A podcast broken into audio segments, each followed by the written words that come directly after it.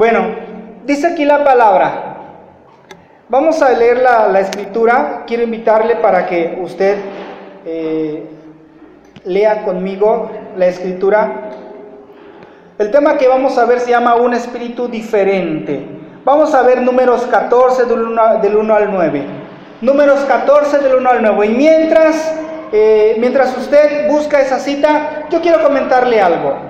Yo, yo sí tengo muchos sueños, tengo muchos planes y hay cuatro que, que anoté en este momento y son, son los que yo estoy trabajando. Son muchos. El primero, terminar mi certificación en mayordomía bíblica. ¿Qué creen? Ya terminé el día viernes, terminé mis temas. En estos 15 días voy a hacer una investigación, un trabajo de investigación. Y primero Dios, de aquí a 15 días ya terminé. Un logro más. ¿Ha sido fácil? No. Pero qué gran recompensa para mí. Me siento satisfecho de haber de haberme esforzado. Y aparte me costó billete, así que no puedo dejarlo simplemente así. En segundo lugar, eh, tener 10 centros de restauración. Los centros de restauración son esos grupos pequeños que tenemos en las casas. Uno de mis sueños es que en este año tengamos 10 centros de restauración. No ha sido fácil. El año pasado lo intentamos y terminamos sin nada. En lugar de crecer, teníamos como seis, terminamos con cero centros de restauración.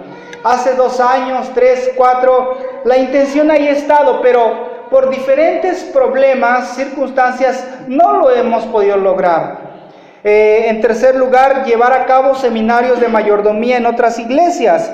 Eso es algo que yo voy a emprender ya, ya muy pronto. ¿Por qué? Porque yo le estoy diciendo a Dios, Señor, ahora sí, eh, ya tengo la preparación y claro, seguiré preparándome siempre, pero siento que ya, ya alcancé mi objetivo, eh, el primer paso, me faltan otros tantos, no sé cuántos, pero digo, Señor, ya yo puedo hacer algo por el bien de otras personas e iglesias. Y en cuarto lugar, dar conferencias sobre educación financiera en el gobierno y empresas. Eh, esa área todavía me falta madurarla. Esto yo le decía a mi esposa, primero Dios, eh, voy a esforzarme y voy a estudiar una licenciatura en administración de empresas. Así que tengo, no sé, en unos dos, tres años lo voy a hacer, pero es algo que necesito hacerlo para darle valor a lo que yo estoy haciendo. Eh, ¿Ha sido fácil? No ha sido fácil. Y mi pregunta es para ti. ¿Ha sido fácil para ti alcanzar tus objetivos, tus planes, tus sueños?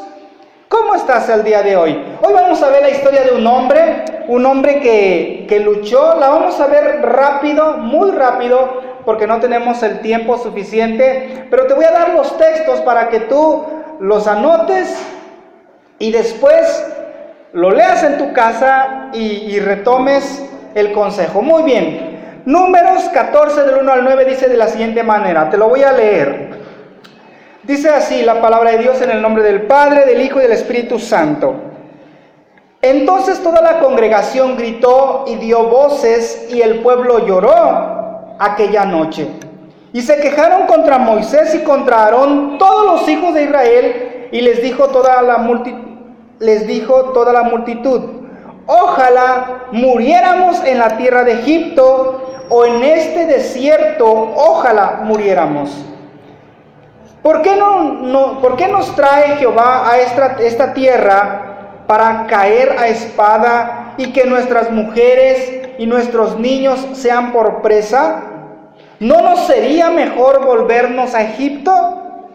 Y decían el uno al otro, designemos un capitán y volvámonos a Egipto. Entonces Moisés y Aarón se postraron sobre sus rostros delante de toda la multitud de la congregación de los hijos de Israel y Josué, hijo de Num, y Caleb, hijo de Jefone, que eran de los que habían reconocido la tierra, rompieron sus vestidos y hablaron a toda la congregación de los hijos de Israel diciendo, la tierra por donde pasamos para reconocerla es tierra en gran manera buena Si Jehová se agradare de nosotros, Él nos llevará a esta tierra y nos la entregará, tierra que fluye leche y miel. Por tanto, no seáis rebeldes contra Jehová, ni temáis al pueblo de esta tierra, porque nosotros los comeremos como pan. Su amparo se ha apartado de ellos y con nosotros está Jehová. No los temáis. ¿Quién dice amén? Muy bien, pues aquí estamos viendo la historia de Caleb. Hemos hablado mucho de Josué, muchas veces. Hay todo un libro de Josué, pero Aquí vamos a ver la figura de un hombre especial y es el hombre que hoy nos trae un consejo para ti y para mí. Números 14, 1, 2. Vamos a ver los primeros dos, dos versos. Entonces toda la congregación gritó y dio voces y el pueblo lloró aquella noche y se quejaron contra Moisés y contra Aarón, todos los hijos de Israel, y les dijo toda la multitud, ojalá muriéramos en la tierra de Egipto o en este desierto, ojalá muriéramos. Aquí vemos a un pueblo desanimado, a un pueblo angustiado, a hombres que vieron milagros, que vieron cómo Dios eh, mandó las diez plagas, que vieron cómo Dios puso eh, una columna de fuego en la noche para que les diera calor y y en el día Dios puso una columna de nubes para que no les matara el, el, el, sol, el calor, porque Dios amaba a su pueblo. Vieron los milagros ellos, como Moisés frente al mar puso la vara y, y el mar se abrió. Entonces este pueblo vio milagros como ninguno otro. Cuando ya era el momento de pasar a la tierra prometida, dice la palabra que Moisés escogió 12 hombres, hombres no comunes y corrientes, hombres líderes, príncipes, dice la palabra. Los escogieron de entre miles, cada una de las tribus, y dijo, tú, tú, tú, tú, tú, van a ir a investigar cómo está esa tierra.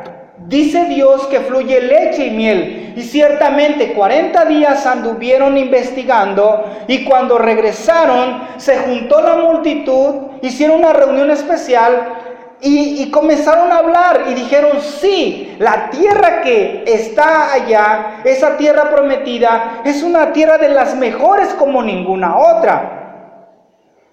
Los frutos que, que, que encontraron no eran pequeños, eran diez veces más grandes de lo que ellos conocían. Se asombraron, pero también se asombraron de los hombres que encontraron en ese lugar, hombres altos, hombres grandes, tan altos los consideraron que ellos se vieron como unos insectos.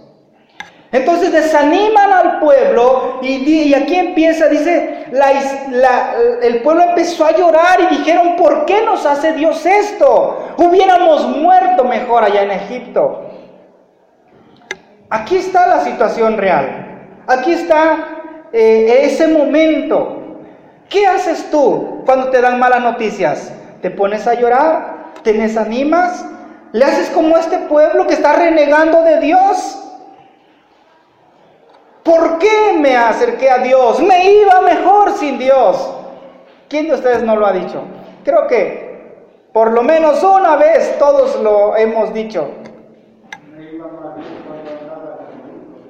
Sí, entonces sí había y ahora ya no hay. ¿Qué pasó? Miren, yo quiero invitarte para que tú analices tu situación. ¿Cómo está tu situación? ¿Cuál es tu realidad? ¿Cuáles son tus problemas? Pero no te quedes ahí.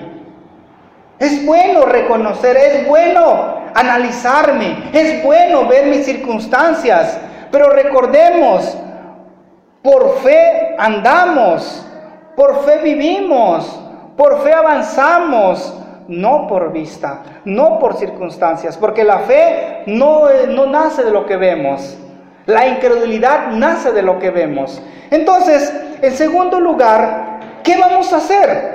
Dice aquí la palabra en números 14, 7 al 9. un poco más adelante. ¿Qué sucedió entonces con Caleb? Estamos analizando la vida de Caleb. Dice en el verso 7, y hablaron a toda la congregación de los hijos de Israel diciendo, la tierra por donde pasamos para reconocerla es tierra en gran manera buena. Si Jehová se agradare de nosotros, Él nos llevará a esta tierra y nos la entregará. Tierra que fluye leche y miel. 9. Por tanto, no seáis rebeldes contra Jehová. Lo repito, por tanto, no seáis rebeldes contra Jehová, ni temáis al pueblo de esta tierra, porque nosotros los comeremos como pan. Su amparo se ha apartado de ellos y con nosotros está Jehová. No lo temáis. Me, me, me llama la atención esa palabra, rebeldes. Muchas veces el Señor quiere bendecirnos, quiere ayudarnos, quiere levantarnos, quiere darnos esa, esa, esa tierra que fluye leche y miel, quiere, quiere suplir esa necesidad. Pero como el pueblo de Israel, somos rebeldes. Y dice la, un, un proverbio, antes del quebrantamiento está la rebeldía. Este pueblo es un pueblo rebelde, porque no obedece, porque no escucha, porque no tiene fe, porque ha olvidado todo lo que Dios ha hecho. Hoy yo quiero invitarle a usted a que tenga fe, a que se tome de las promesas de Dios, a que crea en la palabra. ¿Usted cree que hubiera, sido escogido por Dios si hubiera estado ante esa gente? Quiero decirle lo siguiente, Dios ya lo escogió. Y usted está aquí en este momento porque Dios ya le escogió. Dios puso ya su mirada en usted. Usted es un hombre, es una mujer valiente. Y el Señor dice, hoy yo quiero decirte que tú puedes hacer, tú puedes lograr, pero necesitamos nosotros entonces tomar decisión y creer y declarar y decir, sí lo voy a lograr. Y decir, sí voy a poder, ese problema no me va a vencer, esa dificultad no me va a tirar. Yo sé que puedo hacerlo, porque todo lo puedo en Cristo. Que me fortalece. Porque todo lo puedo en Cristo. Que me fortalece. Amén, más o menos por ahí. Se los voy a volver a preguntar cuando menos lo piensen. Al que está durmiendo se le voy a preguntar. La cita de dónde está. Vean ustedes. Entonces este, este hombre, Caleb, dice, sí vamos a poder. Sí lo vamos a lograr. Los vamos a comer como a pan. ¿A quién le da dificultad, comerse un pancito? Miren, quiero, quiero, quiero que usted entienda esto. Usted tiene que creer. Usted tiene que vivir en fe tiene que declararlo, tiene que confesarlo, pero no, no basta con decirlo, tiene que vivirlo usted. Crea en el Señor. Este hombre creía en Dios. Este hombre dijo, sí, vamos a poder, porque no somos nosotros, es Jehová con nosotros. Amén. No temas, dice, no temas. Números 14, 24 Después de ese proceso, el Señor castiga al pueblo conforme a su rebeldía, a su incredulidad. Eso cosecharon. Y vean ustedes lo que pasa acá. Números 14, 24. Pero a mi siervo Caleb, por cuanto hubo en él otro espíritu, ¿cómo dice ahí? ¿Hubo qué? ¿Cómo se llama el tema? un espíritu diferente. Aquí está la, base de lo que quiero hablar con usted. Pero a mi siervo Caleb, por cuanto hubo en él otro espíritu y decidió ir en pos de mí, yo le meteré en la tierra donde entró y su descendencia la tendrá en posesión. Mire, eh, analice por un momento, entienda qué está sucediendo acá. Cuando cuando este, estos hombres, diez hombres, dijeron no se puede y llevaron a un lloro al pueblo, pero dos hombres dijeron sí se puede. Josué y Caleb dijeron sí vamos a poder. Dios dice que a esos diez que no creyeron, que desanimaron al pueblo, esos diez murieron. Dios los castigó. Pero no solo a ellos. Dios dictaminó, Dios decretó y dijo, 20 años para arriba, cuello. Todos los hombres de 20 años para arriba morirán aquí en el desierto. Solamente, y aquí viene lo importante de tener un espíritu diferente, porque ¿qué espíritu tenían aquellos hombres? Tenían un espíritu de temor, tenían un espíritu de desánimo, tenían un espíritu de indiferencia, tenían un espíritu de incredulidad. ¿Qué espíritu había en ellos? Ahora yo te pregunto a ti, ¿cuál es el espíritu que está gobernando tu vida? ¿Cómo estás viviendo hoy tus situaciones? ¿Cómo estás viviendo hoy tus circunstancias? ¿Qué espíritu está gobernándote? Pero este hombre tenía un espíritu y ese espíritu lo llevó a creer, lo llevó a luchar, lo, llevó a conquistar. Entonces, mira, dice ahí, pero a mi siervo Caleb, por cuanto hubo en el otro espíritu y decidió ir en pos de mí, yo le meteré en la tierra donde entró y su descendencia la tendrá en posesión. ¿Qué es lo que está diciendo ahí? Pero a este hombre, con un espíritu diferente, yo lo voy a salvar. Yo le voy a dar la oportunidad de que él pueda pasar a la tierra prometida. Miren, él fue uno de dos que el Señor les dio la oportunidad de disfrutar la tierra prometida.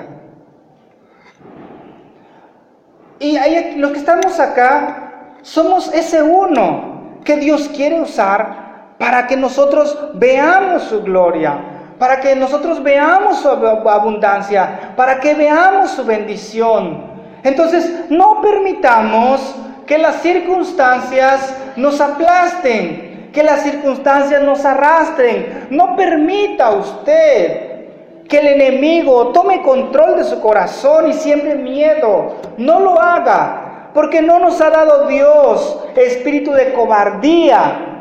¿Qué nos ha dado Dios entonces? Espíritu de poder, espíritu de amor, espíritu de dominio propio. Entonces, usted sí puede hacer las cosas diferente, pero tiene que tomar decisión. Todos queremos promesas, ¿sí o no? Todos queremos ver beneficios, todos queremos la bendición, pero es tiempo de tener un espíritu diferente. Ahora, terminamos eh, este mensaje. Ahora, Josué 14, 10, 12. Nos vamos hasta Josué 14.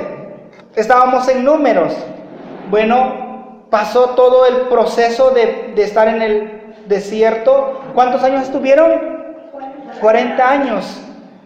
Ya, ya pasaron 40 años. Creo que tenía como 45 años Caleb. ¿Cuánto tendría ahora cuando ya va a pasar? Si tenía 45.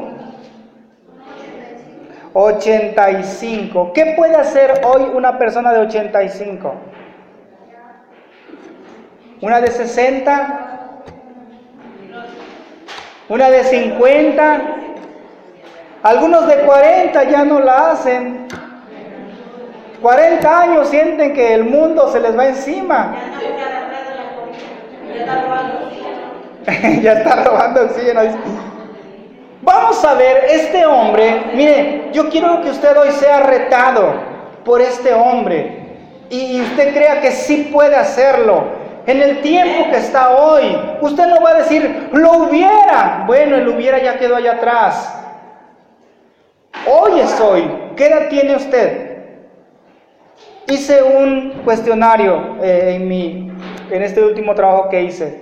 Decía, ¿cuántos días has vivido y cuántos días te faltan? Del 12 de octubre del 77 al, al 20, ¿cuánto estuvimos ayer? Al 26, 27. He vivido alrededor de 15 mil y tantos días. Porque me puse a hacer un cálculo. Y dice, ¿cuántos te faltan? Yo le puse ahí, quisiera llegar a los 90 años. Me faltan 17 mil y tantos días. Dije, oh, me faltan mucho. Le digo a mi esposa, mira mi amor, si en 40 años no hemos logrado, no, no hemos logrado nada, ¿qué vamos a lograr ahora en 40 años? Si Dios me lo permite. Me faltan 17 mil y tantos días. El de ayer ya pasó. Tenemos este día y este día podemos hacer algo. Este día puede ser la diferencia. ¿Cómo viviste tus años anteriores, tus días anteriores? Mira, olvidemos lo que pasó, pero zarpemos de hoy hacia un futuro. Yo quisiera a los 90, se pudiera un poquito más, mejor. Pero no quiero vivirlo este, tirado en cama, 10 años tirado en cama, no. Me estoy esforzando para hoy recuperar mi salud. Josué 14, 10, 12, les dije que ya íbamos a terminar, ya empecé con otro rollo. Dice, ahora bien, Jehová me ha hecho vivir como él dijo. Estos 45 años, desde el tiempo que Jehová habló estas palabras a Moisés, cuando Israel andaba por el desierto. Y ahora, he aquí, hoy soy de edad de 85 años. ¿Cuántos años tenía? Todo un viejito, ¿verdad? ¿Qué estaba esperando? ¿La tumba? No, no estaba esperando la tumba.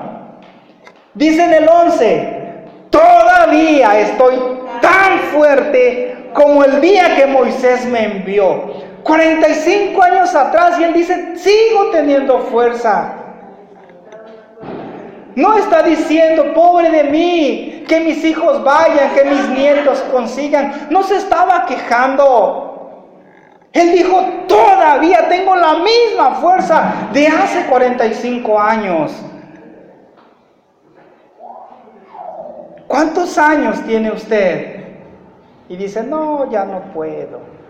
No, sí puede. Diga, yo todo lo puedo en Cristo que me fortalece.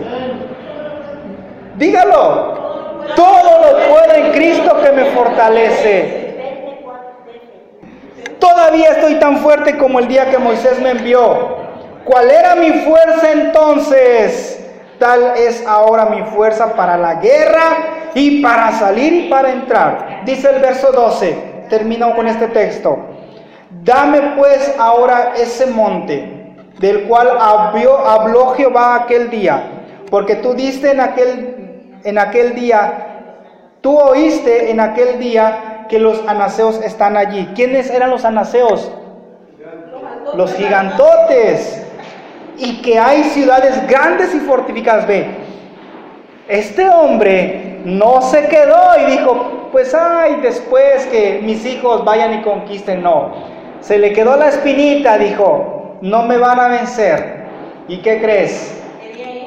Voy a ir y me voy a enfrentar a los gigantes y los voy a derrotar, porque la fuerza que yo tuve hace 45 años la sigo teniendo hoy y lo voy a demostrar. Imagínate el de 18 años viendo a su abuelito. No lo vio ahí con una silla de ruedas.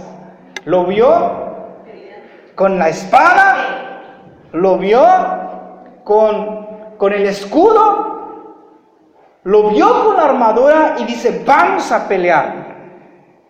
Dame pues ahora ese monte del cual habló Jehová aquel día, porque tú oíste en aquel día que los anaseos están allí y que hay ciudades grandes y fortificadas. Quizá Jehová estará conmigo y los echaré como Jehová ha dicho. ¿Y qué crees?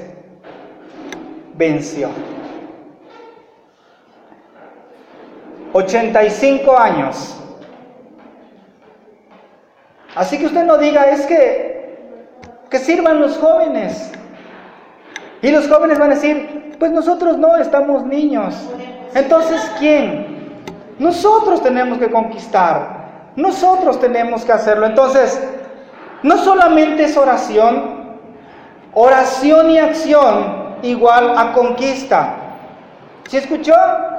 No solo orar, es necesario orar, pero después de orar, ore y accione para que usted conquiste. Este hombre no se quedó arrodillado diciendo, Dios, ayúdame a vencer a ese pueblo. Él fue, él peleó, él derrotó al gigante. Y él vio el milagro de Dios, porque Jehová estuvo con él, dame ese monte.